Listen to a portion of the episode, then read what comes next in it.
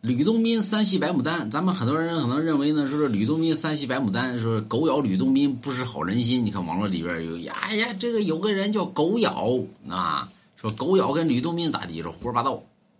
吕洞宾三系白牡丹呢，这白牡丹呢，就谁呢？呃，他当年呢也是一个神仙，啊，天上有个大神叫李玄，这李玄呢私放青牛精下界，为什么呢？这李玄呢跟太上老君是好友，有一天呢上太上老君家里边去溜达，溜达的过程中呢，太上老君没在家，他都跑后花园去了。到了后花园之后呢，在这台阶之上捡了一个金丹，这金丹什么呢？安眠药。就当时呢，太上老君可能睡眠不是很好，老人嘛，那么睡眠不是很好，太上老君给自己炼了一点安眠药，完了之后呢，结果一个一粒掉那儿了，掉那儿之后，这李玄给捡着了。李玄上了后花园呢，发现呢这个看守青牛的童子，说：“童儿啊，你师傅呢？”说：“我师傅没在家。”啊，你师傅没在家呀？想不想得道成仙呀？想啊，谁不想得道成仙呢？那么说，那童子已经成仙，那是童子，没有得道成仙。那么说，这样我给你个仙丹，你一吃，你就能成仙了。这童子不知道啊，童子叭把这仙丹一吃，这仙丹是安眠药，结果一睡睡了七天，这青牛精呢咬断铁锁，下了界。偷走了，那不是偷的，那个鼻环就是那个金刚镯，在牛鼻子上套着，所以下界之后阻止了唐僧西天取经。这后来咱们都看了吗？孙悟空上天求教满天诸神，最后都没弄过，弄得玉帝脸上无光。这玉帝呢，后来得调查呀，这青牛精怎么能下界去呢？然后后来这童子包，那李玄给了我一个安眠药，我一吃，他妈最后睡着了。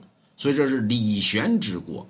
所以将李玄贬下凡间，那么当时太上老君呢心里边就过不去啊，说这把李玄贬下凡间，李玄找我去了，贬下凡间了，那行吧，啊，给李玄弄个好媳妇儿吧，谁呢？就是白牡丹，啊，何仙姑，所以李玄跟何仙姑关系好，而何仙姑呢，当李玄富二代，何仙姑一看呢，何仙姑是干嘛的呢？绣坊，就是绣绣布的，那么。他一看呢，这李玄富二代，这富二代没什么好玩意儿，那么滚鸡巴犊子不嫁。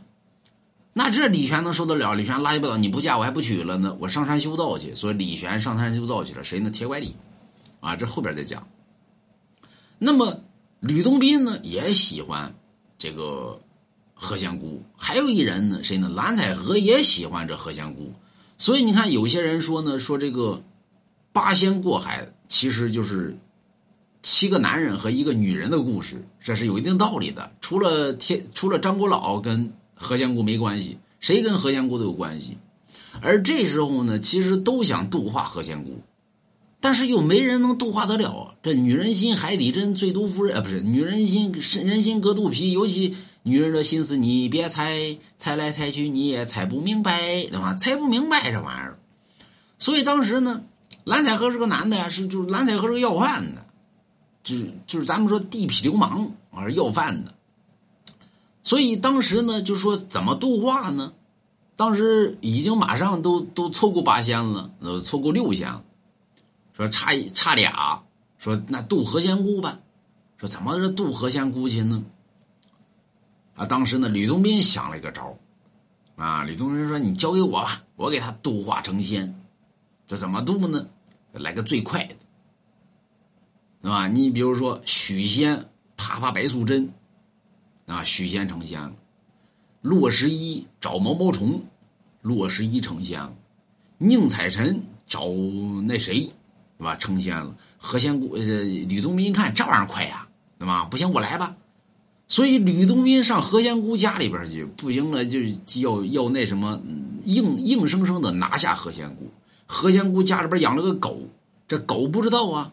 这狗呢就咬吕洞宾，为什么呢？以为吕洞宾要占何仙姑便宜，所以这狗呢就咬吕洞宾，这吕洞宾就跑，那么狗咬吕洞宾不识好人心，其实是吕洞宾想度化何仙姑，最后也没成得了。那么最后呢，还是张国老出手度化了何仙姑，所以有了狗咬吕洞宾不识好人心，对吧？所以吕洞宾跟何仙姑有一腿。那么蓝采和呢也有。啊，蓝采和呢是谁度化的？蓝采和是拿个蒲扇，手拿两把揪，那小子那个叫什么来着？叫汉钟离。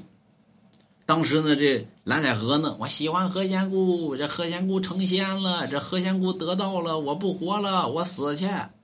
那么当时凑第八个神仙，这凑不着啊，找不着了，眼看着王母娘娘蟠桃会到了呀，所以蓝采和呢跟谁认识呢？蓝采和跟跟这个跟张国老认识，他跟吕洞宾认识，吕洞宾阻极力阻止，不允许渡蓝采和。为什么？蓝采和跟我是情敌呀，那么。但是张国老说：“那行啊，这玩意儿可以渡。”汉钟离说：“也行，但这这日子马上到了，这要再不渡的话，那可就不行了。”说谁渡去呢？汉钟离说：“要不我来吧，那么？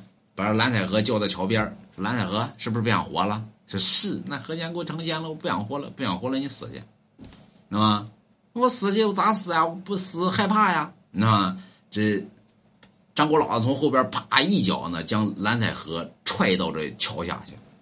踹到桥下之后呢，汉钟离呢一挥手，在桥下呢变了一个船，这蓝采和掉落在船上，得了道，成了仙。所以八仙里边，蓝采和是最次的。为什么连死都害怕啊？所以这七个男人，除了张国老跟何仙姑没关系，因为张国老太老了，